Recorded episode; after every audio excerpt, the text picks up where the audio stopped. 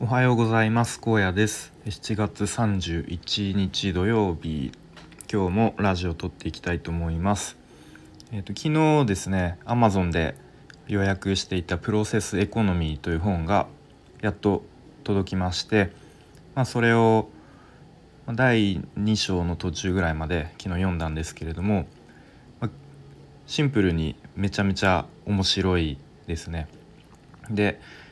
まあ、今日はその書評じゃないんですけれども、まあ、その内容をちょっと自分の言葉でまとめつつそこからこう普段のなんだ現象というか普段目にするものとちょっと結びつけて思ったことを話していきたいかなというふうに思います。えー、っとちょっとしばらくしばらくというか、えー、何回かに分けてあのこのシリーズにしていきたいかなと思います。まあ、途中でどっかで急に終わるかもしれませんが。で、まあ、今日はその第一章に書かれていたことを話していきたいと思います。でまず、えー、まあ、プロセスエコノミーあ、まあ、その前提として今の、えー、世代、まあ、今の、ま、いわゆる若者にむについてですかね。乾けない世代って書かれていて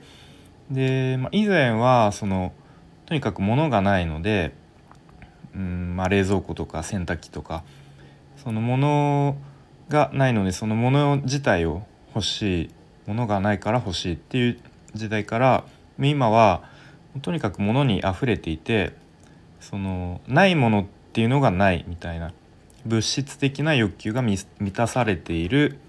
世代を、まあ、乾けない世代と、えー、表現されています。でなんか心理学者のマーティン・セリグマンという方が、まあ、こんなことを言ったそうですね。えっとまあ、人間にはなんかこう幸せいろんなこう幸せの尺度みたいのがあってこう、まあ、昔というか以前は達成することとか快楽が幸せとなっていた、まあ、会社でいうと、まあ、会社で頑張って出世して、えーまあ、それを達成するみたいなものから今っていうのは、ま、良好な人間関係とかあとは意味合いとかあと没頭っていうものに重きを置くようになってきたっていう感じですね。あなんとなくこれってわかる気がしますね。まあ、僕もそうなんですけれども今の20代30代ぐらいの人って、えー、会社でこうガツガツ頑張って成果出して出世するぞみたいな人ってだんだん少なくなってきているようにもいますね。で価値観が変わってきて、まあ、それよりもうんまあいろんな多様な価値観になってきたみたいな、うん、そんな気はなんとなくしています。でえー、役に立つより意味があるものに、えー、価値がある時代でこれの例えとしてあなるほどなと思ったのが、まあ、コンビニで売られている、まあ、ハサミとかホッチキスみたいなものって大体1つしか置いてないですよね。まあ、1つまあ多くても2つかな、まあ、1つでこれっていうのは役に立つもの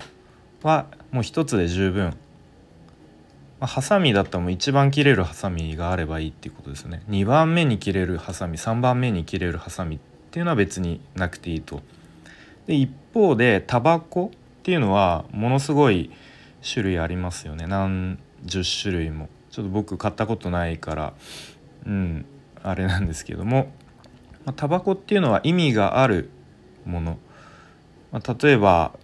そのなな何があるんですか？ブランドセブンスターみたいな 合ってるか分かんないですけど。があの俺はすごく好きなんだ。このなんだろう例えば学生時代にあの先輩が吸っていてかっこよくて憧れてたから今もそれが好きで吸っているみたいな。こう一人一人あの違違うというか、まあ、それっていうのは意味があるものなので複数種類あると。で意味があるものに価値がある時代ですよと。で役に立つものっていうのはもう世界に一つだけあればいいと。グ検索エンジンだったらもう Google があればいい2番目3番目に検索できる、えー、サービスみたいなのはなくていいっていうでもこもうこのインターネット時代というか世界中がつながっている時代でその役に立つものを目指すっていうのはもうめちゃめちゃハードルが高すぎるっていうことですよね。もう世界で一番を目指さなきゃいけない。っていうところで言うと,、えー、とちょっと難しいカタカナ文字が出てきてグローバルハイクオリティかもしくはローカルロークオリティかみたいなところででグローバルハイクオリティっていうのは、え、まあ、さっき言った Google とかですねもうグローバル世界っていう舞台においてハイクオリティもう一番を目指す一番、まあ、役に立つっていうところかもしくはローカルロークオリティっていうのは、まあ、ローカルっていうのはこうなんだろういろんな小さいコミュニティというか、まあ、そういう小さいコミュニティにおいて、まあ、ロークオリティ、まあ、クオリティは一番ではないんだけれども意味がある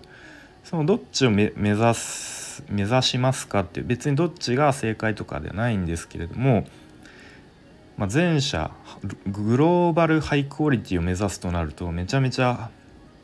もうハイクオリ、えー、ハードルが高いわけですね。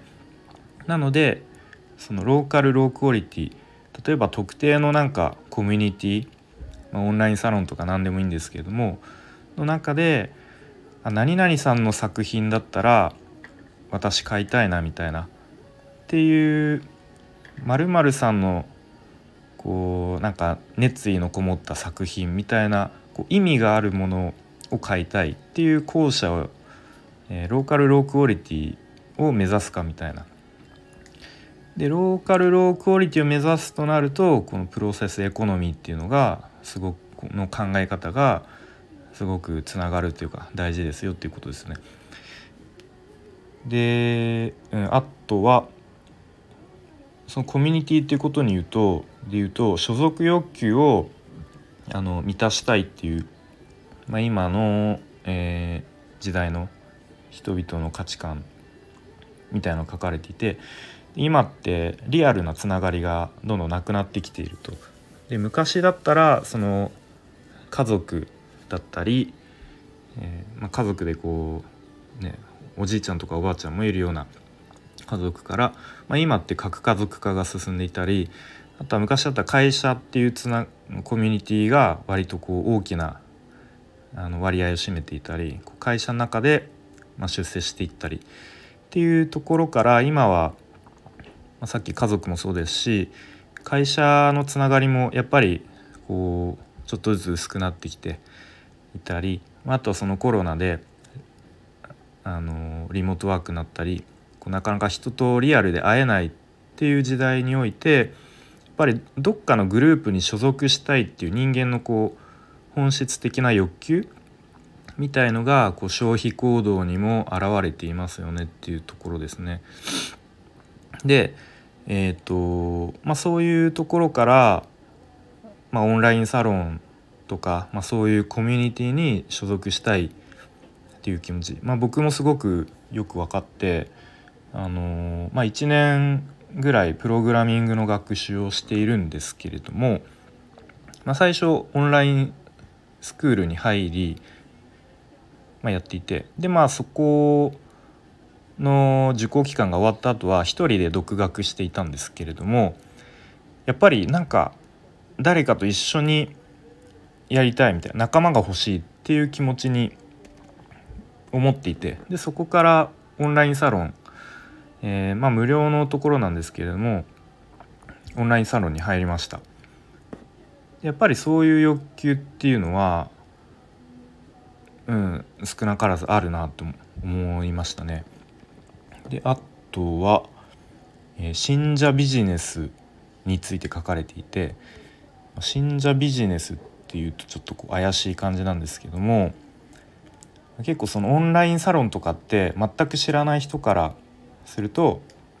ちょっと怪しいとかいやなんか宗教でしょみたいな感じに思われていると。で、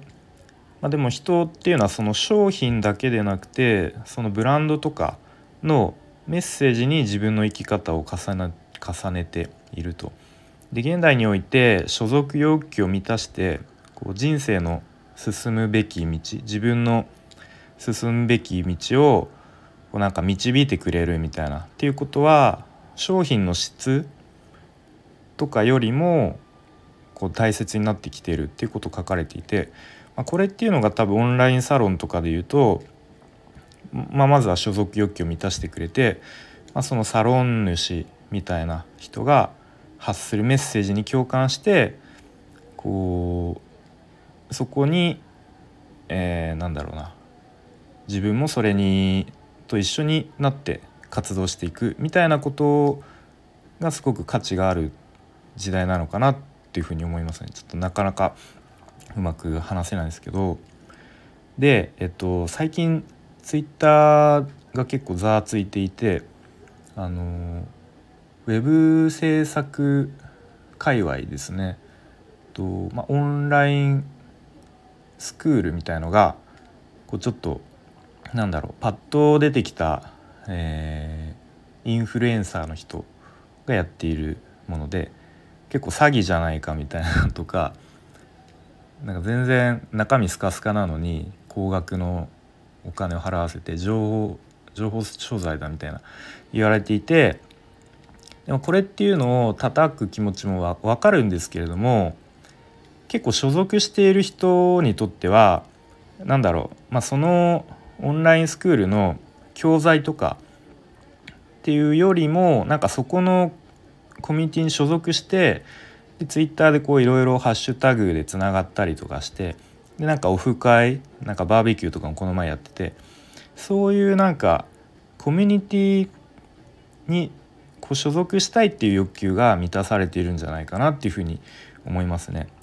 まあ、なのでいろいろこう叩く人の気持ちもわかるんですけれども、